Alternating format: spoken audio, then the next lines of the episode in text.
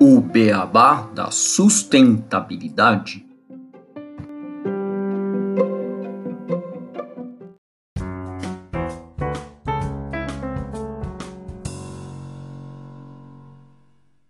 Bem-vindos ao podcast O Beabá da Sustentabilidade. Este é o episódio 96, Empreendedorismo para Vencer a Mineiro Dependência. E hoje eu e o Renato Gatti temos aqui para discutir esse tema com a gente o Márcio Jape, que é CEO e sócio fundador da Semente Negócios. Tudo bem, Renato? Tudo bem, Márcio? Como é que vão vocês? Tudo bem, boa noite. Tudo bom, Gustavo? Aqui tudo em ordem também. Olá, Márcio. Seja bem-vindo ao nosso podcast. Falar sobre esse tema, com certeza, muito importante da gente discutir, que você vai trazer aí uma visão muito boa para os nossos ouvintes. Eu até sugeriria a gente ter um olhar de como que o empreendedorismo e a inovação podem ser ferramentas para geração de prosperidade. É uma forma de frasear, enfim, e você diminuir a dependência econômica de um ator ou de um setor específico sempre é, pode ser considerado algo positivo, né? Então, legal. Sim, tá bem em linha com o que a gente pensou, né, pro episódio.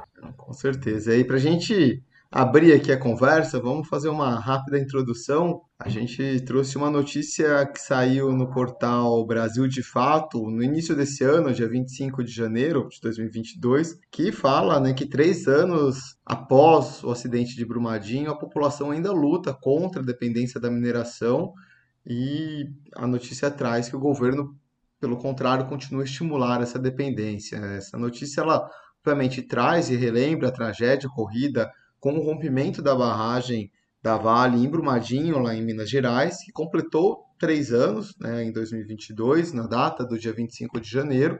Estamos prestes a completar quatro anos. E embora a gigante da mineração já tenha sido obrigada pela justiça a pagar indenizações a parte das vítimas, ainda não tivemos nenhuma pessoa formalmente acusada pela tragédia. Ainda tem algumas coisas questões em aberto. O rio Paraupeba, que foi o atingido, foi o destino de 12 milhões de metros cúbicos de rejeitos da mina Córrego do Feijão e ainda está contaminado. Em 2020, uma análise da ONG SOS Mata Atlântica concluiu que a água apresentava metais pesados. A quantidade de cobre, por exemplo, era 44 vezes maior do que o permitido. Bom, nos últimos 36 meses, né, agora já passados já um pouco mais, nos últimos três anos, a população atingida ela se organizou e obteve conquistas importantes. A Vale reconheceu uma ampla gama de atingidos em toda a bacia do rio e a mineradora que considerava apenas as mortes e perdas de bens como impactos, começou então a passar e distribuir recursos a mais de 100 mil atingidos com um auxílio econômico emergencial após um novo reconhecimento de atingidos né, pela tragédia. Outra consequência dessa pressão popular foi uma decisão judicial que obrigou também a Vale a financiar as chamadas assessorias técnicas, ou seja, grupos de profissionais especializados que subsidia os atingidos com análises e informações relevantes, ajudando a apontar caminho para quem busca à justiça. E há 26 meses, a população atingida, na verdade agora já né, um pouco mais, há quase 36 meses, porque a gente já está quase no final do ano, né? A notícia foi no início do ano. A população atingida vem se organizando não só pela concretização das medidas compensatórias, mas também pela construção de um modelo de desenvolvimento econômico que torne a região menos dependente dessa mineração. O Plano de Recuperação e Desenvolvimento da Bacia do Rio Paraupeba e Lagos de Três Marias prevê participação popular na definição de como serão gastos os 3 bilhões, fruto de um acordo entre a Vale, a Justiça e o governo de Minas Gerais.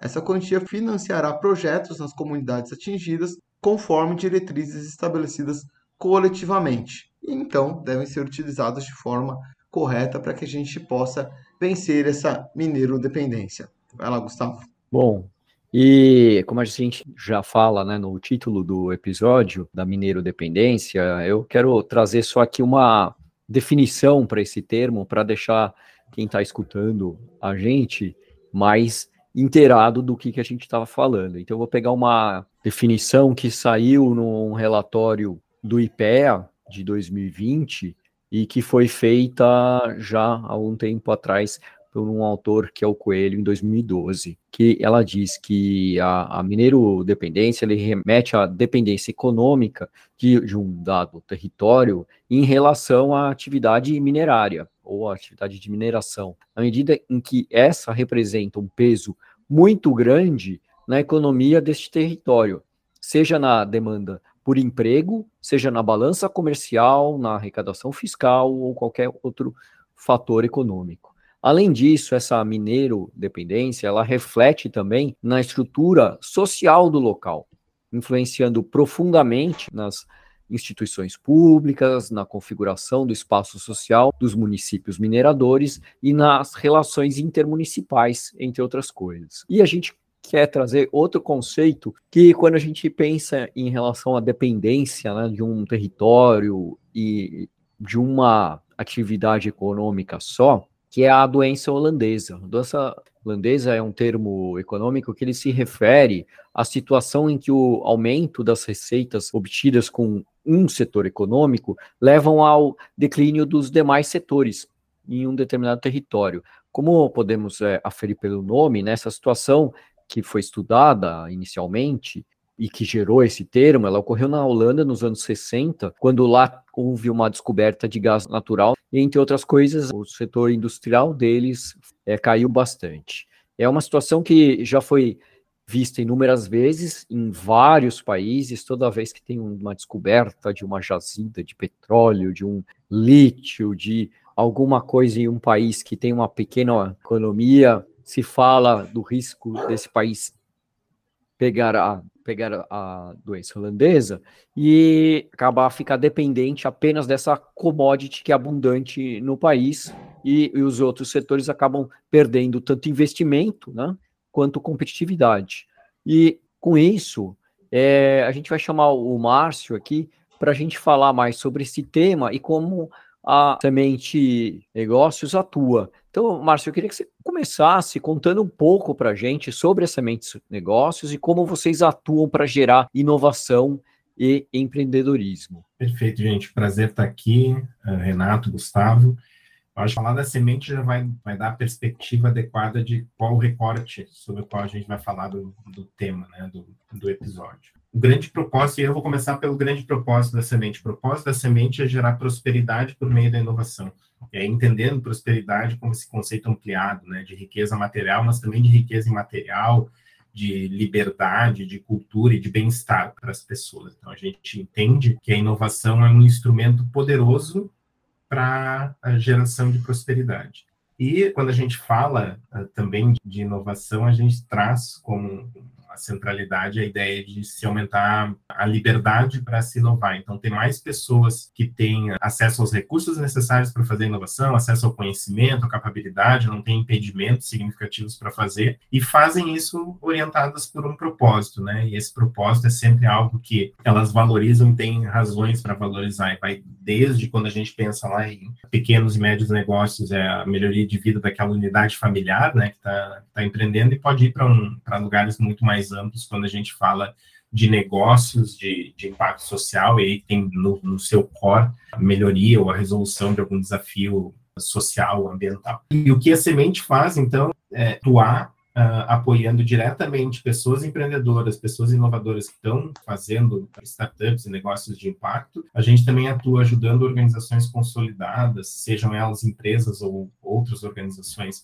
a estruturarem um processo de inovação para que possam repetidamente fazer isso e, e efetivamente gerar valor compartilhado, não só, enfim, não olhando só para o próprio umbigo. E a gente também atua em projetos de intervenção em ecossistemas de inovação. Então, como que a gente faz?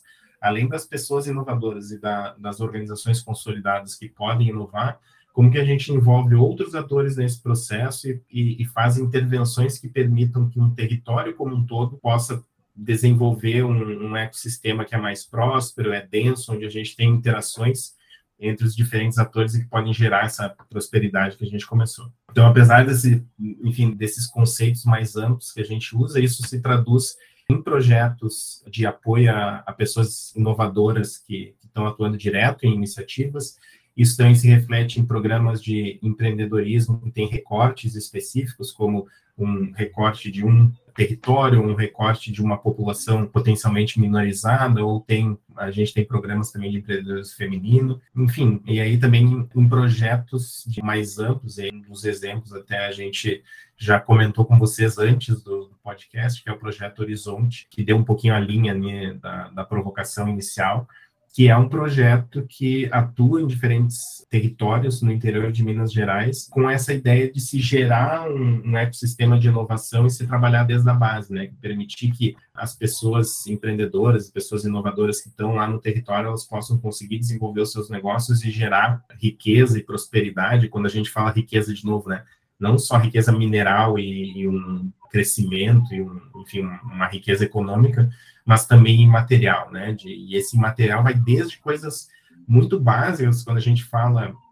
E aí vocês mencionaram minério dependência, eu até vou usar mais genericamente a dependência econômica de um ator ou de um setor específico, né? Isso e aí se aplica para qualquer ator que seja gigante ou um setor que domine a economia de um território. É muito importante que a gente tenha um mínimo de diversificação econômica. Então, por um lado, né, tu ter empreendimentos diferentes vai ajudar nisso. E por outro lado, o que eu enxergo também vai até numa cultura e no entendimento das pessoas sobre o, o, papel delas na resolução dos problemas que elas têm na própria vida. E aí, o que, que eu quero dizer com isso, né? Essa relação de dependência acaba muitas vezes fazendo com, as, com que as pessoas acreditem menos na sua própria capacidade de fazer empreendimentos acontecerem, porque, enfim, existe um ator muito gigante, um setor específico, e, na verdade, trabalhar com o desenvolvimento de um projeto que incentiva o empreendedorismo, a inovação, que apoia pessoas no desenvolvimento dessas iniciativas, também com o tempo vai permitir que, culturalmente, as pessoas comecem a enxergar como uma trajetória possível e viável, factível e boa, você empreender e você está atuando em, em, outros atores, com outros setores, né? Então, essa, essa capacidade de tu ver que tu não precisa ser um empregado ou um fornecedor de determinada empresa para que você possa ser bem sucedido, né? Então, vai numa coisa que melhora o econômico, melhora uma coisa que é individual e o entendimento daquela cultura sobre empreendedorismo e, e inovação, e, enfim, melhora diferentes elementos sociais, né? E a forma que a, toda a sociedade vai se organizando, ela vai se organizando ao redor de outros núcleos, de outros propósitos, de outras vontades. Então, eu vejo como uma coisa muito benéfica. E agora já dei uma alongada aqui, mas, enfim, já fui abrindo várias, várias frentes aí para a gente continuar a conversa, né?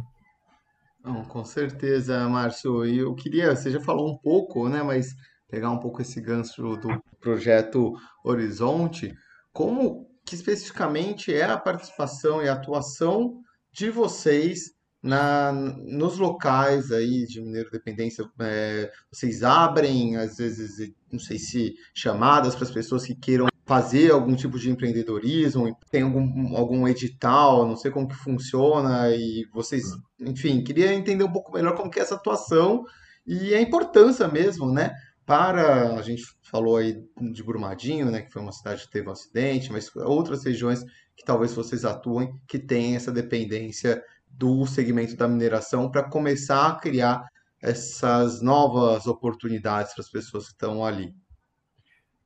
Como que, como que se dá o trabalho? E aí é um, é um trabalho, ele é, para ser uma intervenção estruturada, ele ele, o primeiro grande passo que a gente faz é um mapeamento, né? Um mapeamento diagnóstico para entender o quê?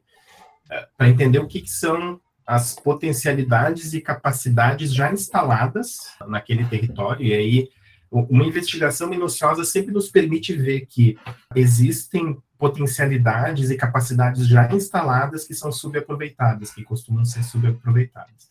E com isso, mapeando essas potencialidades essas capacidades instaladas, a gente consegue olhar tanto para as lacunas, que podem ser preenchidas com intervenções específicas, mas principalmente a gente começa a ver, olhar para as oportunidades que já existem, que elas estão colocadas ali no território, que são oportunidades, enfim, se explorar, vai desde se explorar o ecoturismo, ou se explorar um nicho específico de alimentação saudável, vestuário, o que seja, mas é olhar para aquilo e começar a olhar para as oportunidades que já estão ali latentes, e é quase como se a gente pensasse em termos tanto em termos vocacionais, mas eu acho que é meio, a palavra é muito forte, né, a vocação de um território, que isso pode ser transformado, mas sim as oportunidades que já estão ali para serem aproveitadas, né, e, e isso dá base para quê? Dá base para daí sim a gente abrir um processo onde, uh, com esse olhar, entendendo quais são as potencialidades, fazer um chamamento, né? Uh, uma questão de chamar as pessoas empreendedoras e as pessoas que as potenciais pessoas empreendedoras, né? Porque uh, quando a gente fala de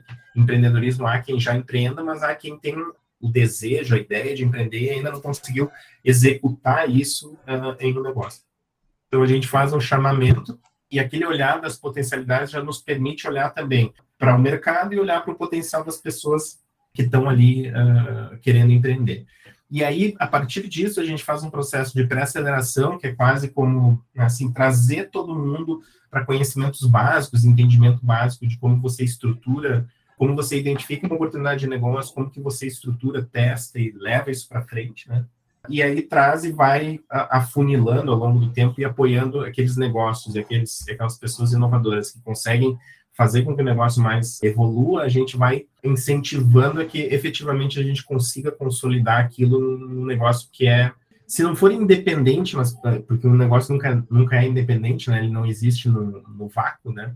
Mas pelo menos de um negócio que consiga caminhar com as próprias uh, pernas e consiga fazer com que as coisas funcionem, porque o grande sucesso é que, enfim, todas as pessoas inovadoras que passam pelo, por esse processo de, de preparação, de pré-aceleração, de aceleração de recebimento de um capital semente para conseguir fazer o negócio evoluir, que ao final do processo eles estejam ali, eles não precisam mais do nosso apoio para aquilo, né? Porque os negócios já já estão gerando renda, já estão gerando emprego para mais pessoas e, e, e, já estão gerando prosperidade, né? E, e modificação daquela realidade. E aí a gente consegue fazer com que isso seja um processo contínuo, porque nessa estrutura a gente mapeou potencialidades, a gente chamou pessoas empreendedoras, a gente preparou e, e ajudou elas a melhorarem a, a, a sua capabilidade, ou seja, o seu conhecimento, as suas competências para para construir um negócio e a gente conseguiu fazer com que alguns negócios evoluíssem ao longo do tempo. E aí, com isso, a gente gera espaços de troca entre os empreendedores e eles começam a se dar apoio mútuo e também começam a influenciar mais pessoas ao seu redor para desenvolver novos empreendimentos. Então, a ideia é que esse processo, enfim, de plurianual, né, já vão ser dois anos de, de processo, provavelmente vai seguir por mais alguns, é que a gente começa a criar quase como se fosse um ciclo virtuoso, né? Mais pessoas empreendem, mais pessoas diversificam, mais pessoas influenciam mais pessoas, e aí a gente tem uma. Eu não gosto da palavra esteira de inovação social, mas enfim, a gente tem um, efetivamente um ciclo virtuoso, né? Onde a gente tem mais pessoas fazendo mais coisas diferentes e, e apoiando diferentes negócios. Né? Então, acho que é isso que é assim que eu enxergo e é assim que está estruturado, né? A gente tem uma intervenção de entendimento do território, a gente tem uma intervenção de chamamento dos empreendedores e a gente tem esse aspecto de sustentação dessa cultura de empreendedorismo e inovação ao longo de vários anos. Né? Nesse processo, vocês prezam por procurar empreendedores ou ideias ou inovações que sejam mais diversas ou menos diversas? Para, assim, logicamente, a ideia é criar uma diversidade na cidade, mas jogando de repente, ah, é mais fácil você trabalhar com algo menos diverso. Como é que é feito isso? A gente sempre direcionalmente busca a maior diversidade possível, e a diversidade está representada no tipo de negócio sendo desenvolvido, mas está representada também nas pessoas empreendedoras, enquanto a gente é inclusivo no processo né, de diversidade daquelas pessoas que estão ali. Uh, mas, não é um mas, mas enfim, a gente busca a maior diversidade possível mas existem as, as capacidades, as capacidades instaladas. Então, como que eu explico isso, né? Provavelmente eu vou ter mais empreendimentos ao redor de ecoturismo, que é uma, um, um potencial que está ali instalado, já existe alguma estrutura ao redor daquilo, versus eu vou, vou desenvolver um software para organização de produção industrial. Pô, eu não tenho muitos desenvolvedores naquela região, eu não, eu não tenho a indústria naquela região, então, assim, eu estou exagerando para mostrar que existe o máximo de diversidade possível, mas naturalmente aquelas potencialidades e as, e as, vocações que a gente mapeou, as oportunidades que a gente mapeou antes, elas vão influenciar direcionalmente. O que, que é importante observar aqui é, é que se a gente considerar ao longo do tempo essas inovações, elas podem se tornar inovações formadoras de mercado. Porque daí elas vão puxando outros empreendimentos que são mais diversos e que têm demandas, e aí, potencialmente, uma questão de décadas, a gente vai ter uma, uma diversificação realmente potente, mas a gente tem que começar de, né, de algum lugar, né? E aí eu acho que essa também é uma observação chave, assim, é, não é uma intervenção de seis meses ou de dois anos que vai modificar consistentemente a realidade daquele território. Esse é um jogo de décadas para ser jogado, né?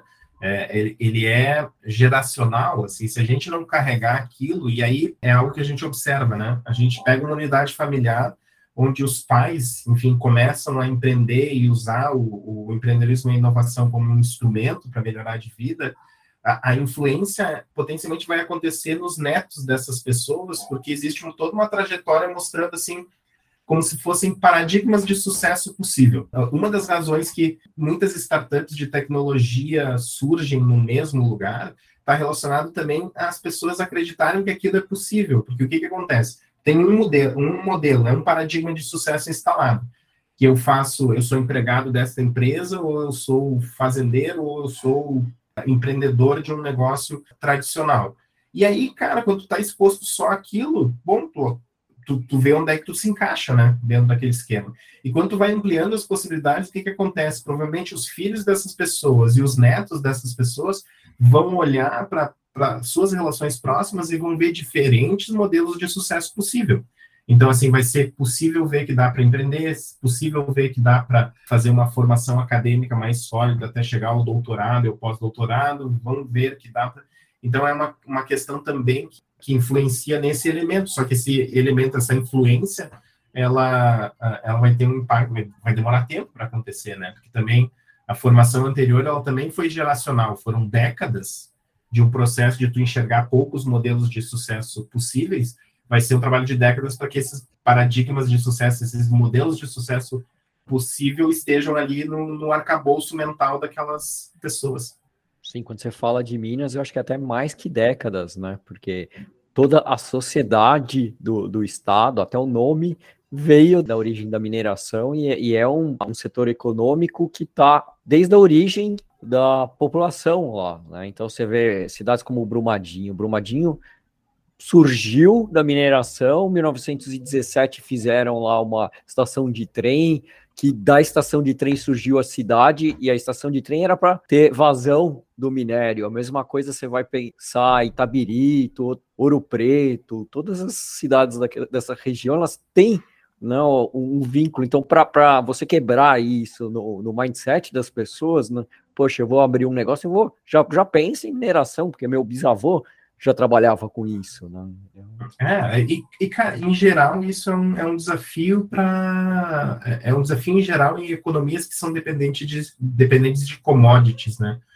Uh, mas, enfim, daí a gente abre todo um, um, outro braço de conversa, né? Mas esse é um desafio, assim, tem histórico, tem uma, uma questão de commodities, aí tem ciclos eco econômicos específicos, e, e, é desafiador também, se a gente pensar que se você tem espaços temporais suficientemente grandes de sobrevalorização de commodities em específico, isso gera dependência também, porque é muito difícil você sair dessa incumbência, né? Você está lá se tu trabalhar com o commodity X, eh, você vai ganhar dinheiro, é difícil você, você começar a testar uma outra coisa que você não tem certeza que provavelmente por algum tempo não vai ser tão lucrativa quanto.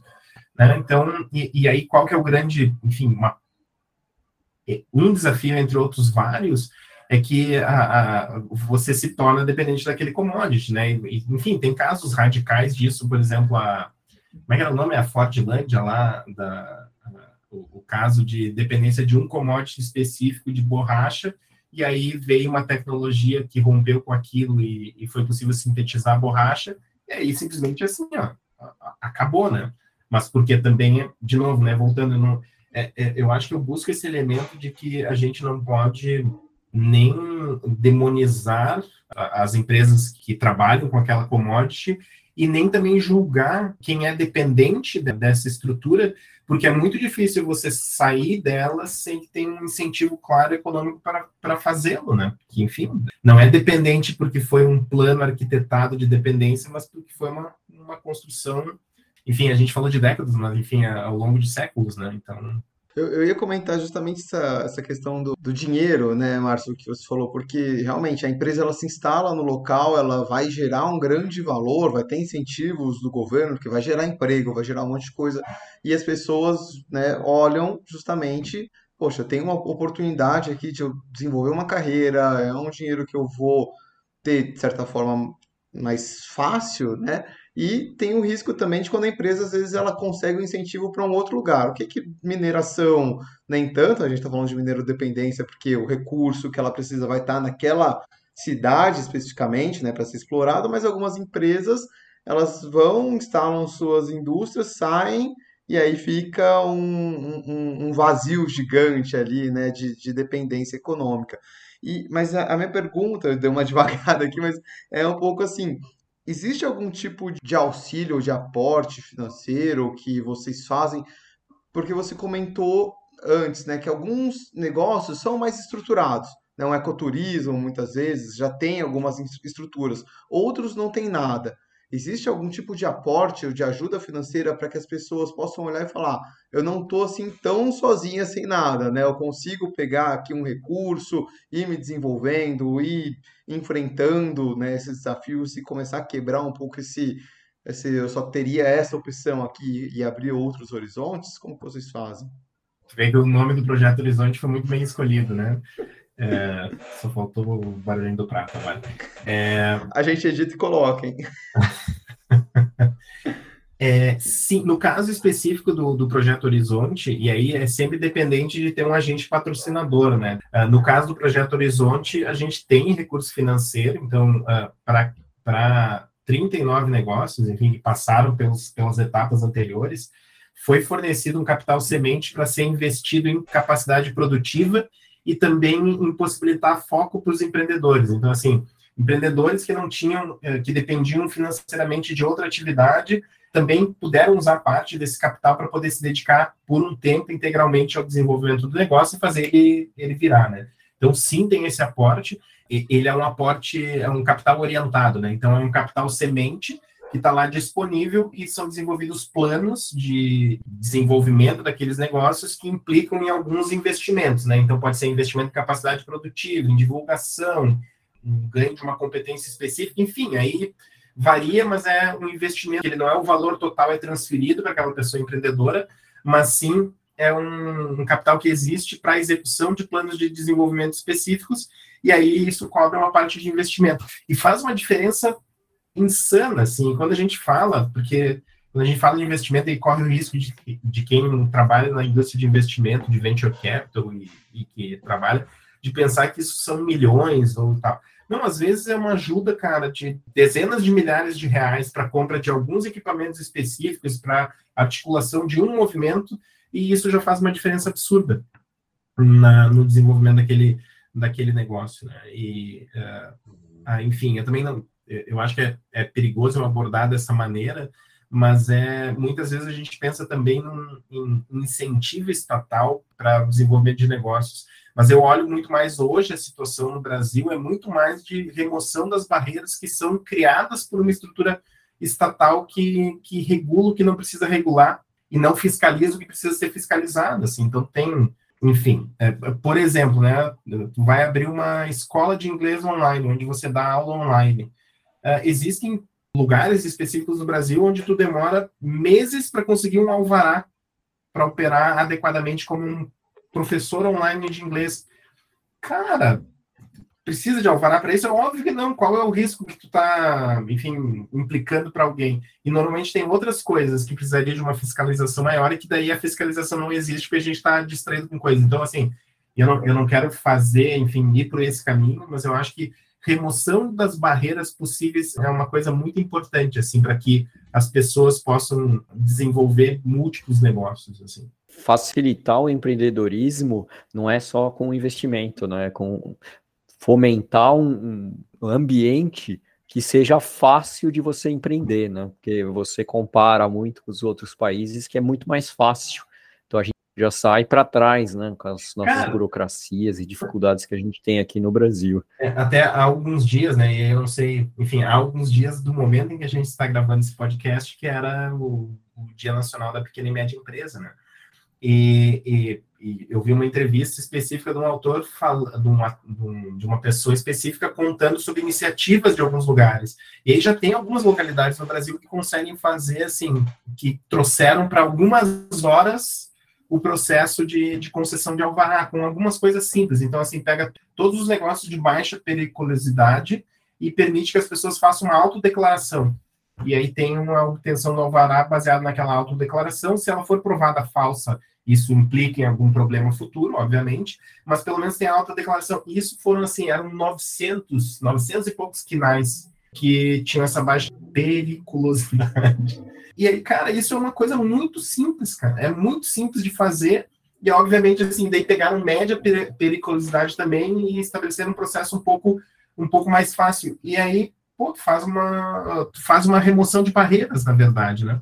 Mas, enfim, eu, não é o tema, mas é, é só mostrando que, assim, a gente tem que olhar para a perspectiva, e quando a gente olha para a perspectiva de pessoas com mais liberdade para inovar, a gente está falando de remoção, remoção de barreiras que são, às vezes, muito grandes, assim, e que fazem uma diferença absurda, assim. Se um empreendedor consegue abrir a sua própria empresa em questão de horas versus meses, pensa assim, cara, ele tem uma escassez de recursos, não é assim que nem, enfim, que tal como eu, eu sou um privilegiado, né? Enfim, eu nunca tive problema de escassez, eu consegui estudar, tive acesso ao mínimo de recurso, e, por exemplo, eu posso passar um mês sem renda e isso não vai ser um problema para mim, né? Porque eu tenho ou acesso a economias ou tenho acesso a crédito, né? Enfim, eu posso pegar dinheiro emprestado para sobreviver. Cara, uma, uma, massa de empreendedores, ele não pode passar um, dois meses sem ter receita. E aí, se tu cria um processo que para abrir um novo negócio eu levo meses para fazer, o que, que, ele vai fazer nesse meio tempo, né? Uh, de meses. Então, enfim, estou trazendo aqui alguns exemplos, assim, que eles são também contextuais para a gente olhar que as intervenções no ecossistema, elas também devem considerar isso, assim. O que, que são elementos importantes, por exemplo, de incentivo ali, de ter um patrocinador que insira um pouco de recurso financeiro, mas também da gente olhar para todas as remoções de barreiras que podem acontecer ao longo do tempo. Né? Vocês têm alguma mensuração da taxa de sucesso desses empreendimentos, né? Para não, porque eu acho que no Brasil a gente tem ali uma média de 25%, né? Das empresas acabam não sobrevivendo após dois anos, alguma coisa por aí. Vocês sabem se está é, superior, está inferior, as pessoas estão, né? Porque por causa de todo o acompanhamento, todo os os recursos que vocês disponibilizam com, ou fica dentro dessa média? Como, vocês é. acompanham isso? Sim, Márcio? Acompanhamos, acompanhamos isso. Então, assim, é, é um pouco mais difícil de acompanhar a, essa taxa de sobrevivência, até porque a medição do, do baseline dela é, é questionável, porque é baseado em abertura e fechamento do CNPJ. Só que tanto existe muito negócio informal que nem chega a ter um CNPJ, e existem muitos CNPJs ativos porque eles não conseguem ser fechados. Eu rio porque isso beira o ridículo, né? É, é difícil abrir uma empresa no Brasil, mas vai tentar fechar para tu ver o que acontece. É a coisa mais difícil do país é fechar uma empresa. Tá. É, e, falo de experiência própria. É. E aí, por que eu estou fazendo essa piada? Porque daí é muito difícil ter o baseline correto do que, que é a taxa de sobrevivência de um empreendimento no Brasil, porque é difícil o empreendimento e o que, que define o seu encerramento. Mas, dito isso, a gente acompanha tanto a sobrevivência ao longo do tempo das empresas, né? Mas a gente principalmente acompanha os indicadores de, eh, de crescimento econômico e de impacto. Né? Então, assim, quantas pessoas estão sendo impactadas por aquela empresa e, o, e quanto o faturamento cresceu ao longo do período de aceleração e depois. E o que a gente vê é que no espaço menor do que seis meses, uh, o faturamento das empresas que, que já estavam operando, ela mais do que duplicou no processo. Uh, então, esse faturamento mais do que duplicou num espaço curtíssimo de tempo, né? De abrir os negócios e fazer. E aí, quando eu falo, é o faturamento médio. Então, se tu pegar o bolo daquelas 39 empresas, elas estão gerando para aquela para aquele território mais do que o dobro de renda, né? E está circulando e, e, fazendo mais dinheiro circular dentro daquele território. Então esse é um esse é um tipo de medição que a gente faz. E aí a taxa de sobrevivência ela aumenta significativamente e o que acontece também é que a gente tem uma abertura de CNPJs, né? Então a gente teve uh, dezenas de CNPJs abertos por causa do processo. Então tem esse tem esse fator. E uma coisa que é um desafio para a gente, e aí, enfim, vocês que trabalham com sustentabilidade, vocês sabem que é o desafio da medição, tem um pedaço que é definir os indicadores corretos, mas tem outro pedaço que é o custo da medição, né? Chega a horas onde, assim, para medir me custa 10 e para fazer o impacto acontecer me custa 10. Como eu não tenho dinheiro infinito, eu não consigo direcionar todo o recurso para ter uma medição perfeita. Mas a gente gostaria muito de poder medir, uma das coisas é o impacto que ele reverbera após empreendimento, assim, porque mesmo aquelas pessoas que abriram um empreendimento e elas não seguiram naquele empreendimento, existe um impacto e um lastro que acontece posterior, porque mesmo que ela continue trabalhando como empregada de alguém, aquela atitude, as competências que ela traz, fazem com que possa existir um impacto de carreira naquela pessoa e ela evolua mais na carreira, mas passa a ter um aspecto também, aí, como eu falei, né, nos filhos, nos netos. Só que essas medições, hoje, para a gente é um desafio que é muito caro a gente fazer essas medições e a gente não tem recursos infinitos para fazer esse tipo de coisa. E quando a gente fala né, da, da região específica que vocês estão do projeto Horizonte, né, que é uma região mineradora, vocês encontram algum ou encontraram algum desafio, particularidade e por esse fato e como é que as tragédias né, ambientais que também ocorreram impactaram no trabalho de vocês?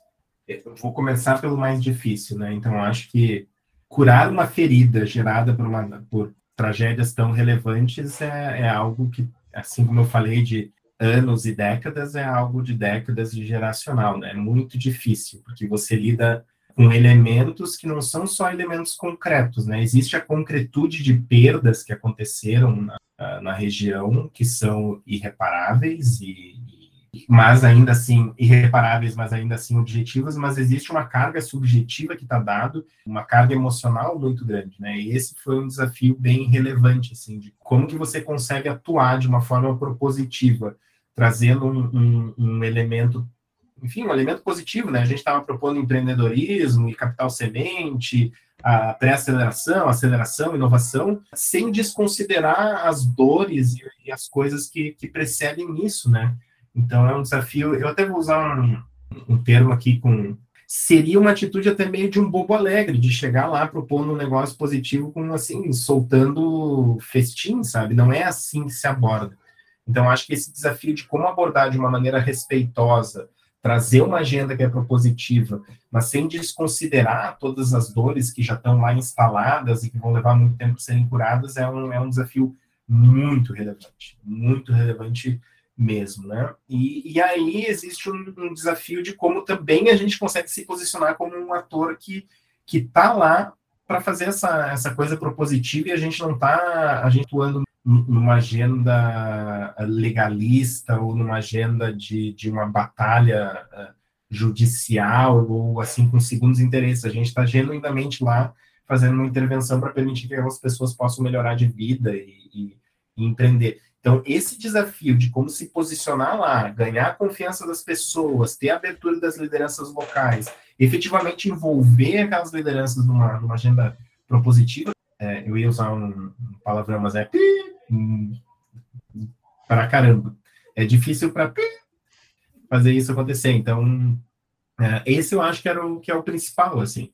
Mas aí tem o lado luz, assim, para mim desse desse processo inteiro, é que, cara, quando tu dá espaço para as pessoas expressarem toda a capacidade que elas têm de empreender e de buscar a melhoria das suas próprias vidas, é um negócio, assim, mágico, sabe? Mágico. Tem exemplos lá de, de pessoas que, uh, enfim, tem lá a charcutaria, tinha uma escola de inglês, tinha outra que era um, um, um doce tradicional feito, e aí tu começa a empreender ao redor de paixões, de talentos e daquela vontade de melhorar de vida. Eu não quero soar, enfim, muito sonhador, assim, mas é um negócio que é efetivamente mágico, assim, quando vê aquela chave virando, assim, é algo muito muito transformador. E aí compensa toda aquela dificuldade, né, de, de comunicação, de como se posicionar, trazer, trazer agenda, fazer o, o engajamento dos stakeholders ao longo do processo, enfim, é, é muito legal.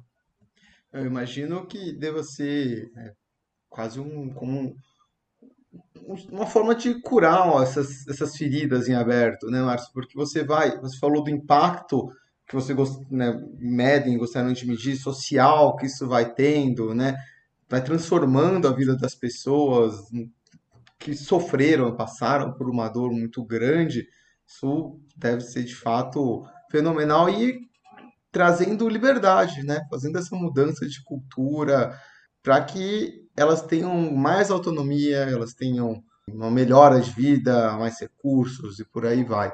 E como vocês usam aí, né, dentro dessas cidades? Acho que você já falou um pouco, mas a inovação justamente para que esses outros setores acabam possam se desenvolver nesses locais.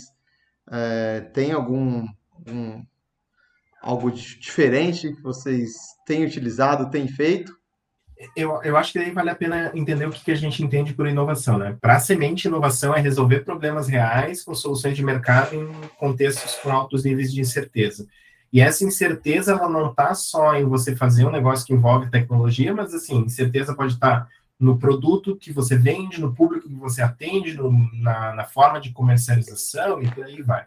Então, acho que a primeira coisa que a gente traz é uma simplificação para a raiz do que é inovar, né? Que é a resolução de problemas com soluções de mercado em contextos com altos níveis de certeza. Então, acho que esse é o primeiro elemento muito importante. Assim. E aí, o que a gente traz é esse olhar de conseguir fazer com que cada negócio, seja ele tradicional ou um negócio inovador, ele consiga entender quais elementos ele pode trazer para melhorar substancialmente alguma dessas coisas. Então, aqui tem Uh, eu, eu, vou trazer um exemplo, assim, tem uma pessoa empreendedora que ela dava cursos de, de bordado e costura. É algo ultra tradicional, né? Mas ela dava, era localizado aquilo. Uh, o que a gente fez foi ajudá-la a distribuir isso de forma online. Então, ao invés de atender uma comunidade local desse tamanho, ela começou a ter clientes ao redor de todo o Brasil. Então, assim, esse é um exemplo de olhar, mas daí é um olhar que é um olhar é um olhar de, de, enfim, de olhar a inovação de uma maneira mais focada e também um olhar humilde de olhar para aquele negócio, entender o valor que ele tem e só apoiar o processo de fazer ele ganhar escala, de se tornar mais relevante. Então, tem esse exemplo. Daí tem outro exemplo de uh, escola de idiomas também, que fez, fez um processo de distribuição online de, de, dos serviços, tem processos de mudança de marca e posicionamento, e, e por aí vai, assim. Mas aí, de novo, voltando olhar a inovação pelo que ela é e não pelo que ela é vendida, então não é nada high-tech, etc. É simplesmente você conseguir diminuir essa incerteza e ajudando a ter melhorias significativas de impacto naquele negócio, e aí olhar para isso e conseguir trabalhando para essa evolução, tendo um olhar que é muito apreciativo, cara, porque tem uma coisa que é um exercício, prestar consultoria e fazer processo de aceleração para essas pessoas empreendedoras é um exercício de humildade, de entender que nunca ninguém vai entender mais do contexto delas e do negócio delas do que elas mesmas. Então, a, a, perspectiva de intervenção é muito mais trazer um conjunto de competências e ajudar aquela pessoa a adquirir aquelas competências e operar elas no negócio do que fazer um processo de intervenção de eu sou um oráculo e vim aqui trazer a sabedoria, sabe? Então, é. Uh, tanto que quando a gente fala assim, ah, vocês foram lá melhorar a vida das pessoas, não, na verdade, a gente foi lá prover um, um conjunto de ferramentas e instrumental que permite que elas melhorem as suas próprias vidas. Porque seria, enfim, seria muito arrogante eu assumir que eu estou levando alguma coisa assim de um lugar uh, superioridade e tal. Não, eu só estou levando um conjunto de competências que elas ainda não têm. Uh, mas em compensação para quê? Para alavancar o conjunto de competências que elas já têm e que eu não tenho, não passo nem perto de ter. Né? Márcio, então é, assim, é muito legal a gente ver essa atuação e como vocês vão abordando né, essas questões da.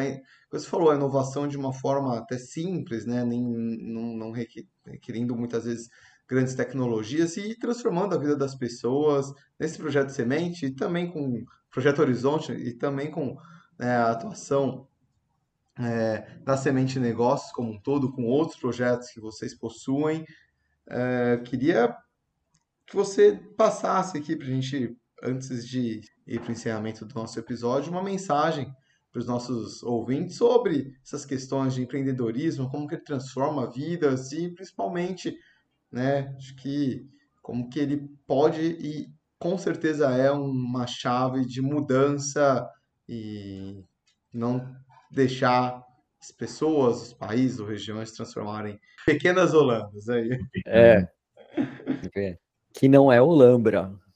É, tô, tô, tô para conhecer grandes Holandas, né? Que o território não é, não é, é. Assim, abundância. É. É, é que a gente tem a pequena Holanda aqui no estado de São Sim, Paulo, Holanda. mas aí ela é em outro sentido, ela não é por, por causa da.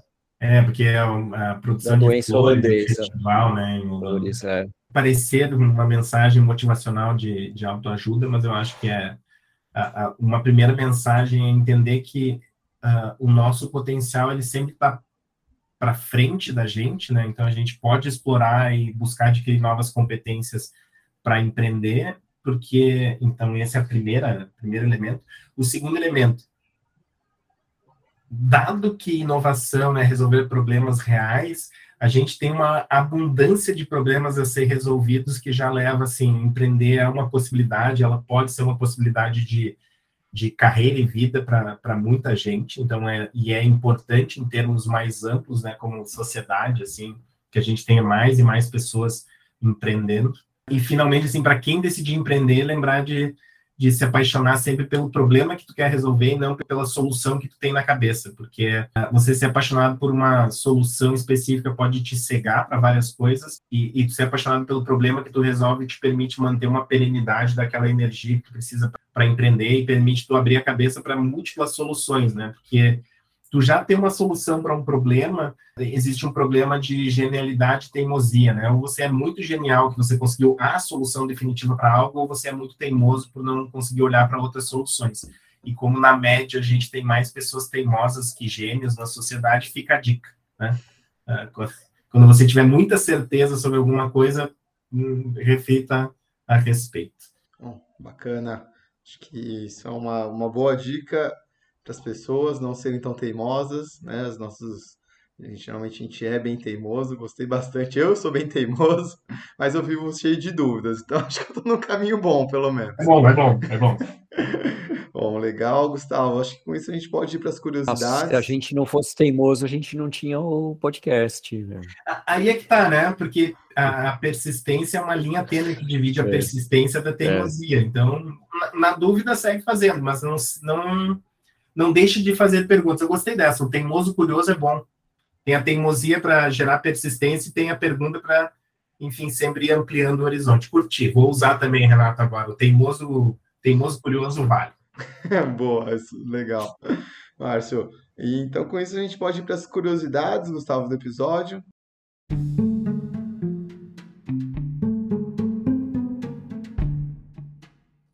Curiosidades.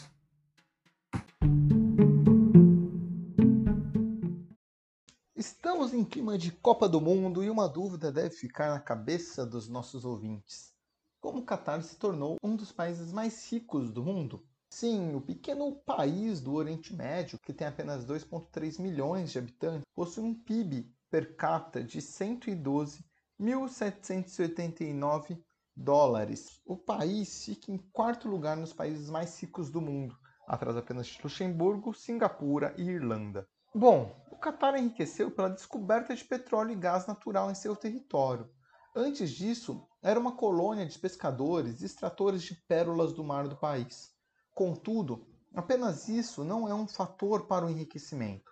Vale lembrar que a Venezuela, por exemplo, é o país com mais reservas de petróleo do mundo e, atualmente, é um país pobre. As primeiras descobertas de campos de petróleo aconteceram na década de 1940 no Catar, mas foi apenas em 1970 que o país realmente encontrou uma fonte relevante do produto. Mas apenas em 1996 que eles começaram a explorar com força o petróleo e o gás natural, começando a se colocar como líder de negociações no mundo, criando tecnologias diferentes para transportar os produtos e tornando seus custos de produção os mais baixos. Com isso, o país consegue ter lucros da extração mesmo em tempos em que o petróleo está barato. Porém, quando a economia de um país começa a depender muito de apenas um produto, Economistas dizem que o país sofre da doença holandesa, conforme o Gustavo nos explicou no começo desse episódio. Foi isso que aconteceu com a Venezuela, mas não aconteceu com o Catar.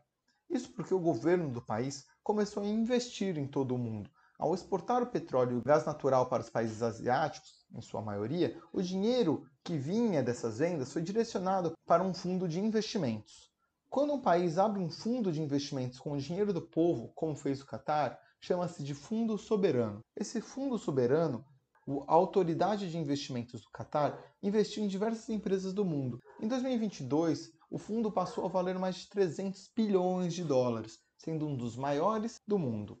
A ideia foi inspirada no que aconteceu na Dinamarca, que tem um processo de desenvolvimento parecido. Começou com a extração de recursos naturais e gradativamente diversificou a economia. Com isso, o pequeno país do Oriente Médio enriqueceu com o petróleo e protege sua economia investindo no mundo todo e vencendo assim a doença holandesa. Então, Márcio, eu queria agradecer mais uma vez a participação, as palavras e todo o que você nos trouxe, nos apresentou aqui. Com certeza os ouvintes vão gostar muito de conhecer um pouco mais o trabalho de vocês. Quero agradecer também aos nossos ouvintes por né, estarem aqui conosco. Tenho certeza que aproveitaram esse episódio. Deixo o meu muito obrigado a todos. Até o próximo Beabá da Sustentabilidade. Lembrem de buscar aí a Semente de Negócios, conhecer um pouco mais do trabalho deles, outros projetos, pois o Márcio pode passar as redes aí para vocês seguirem. E também o Beabá.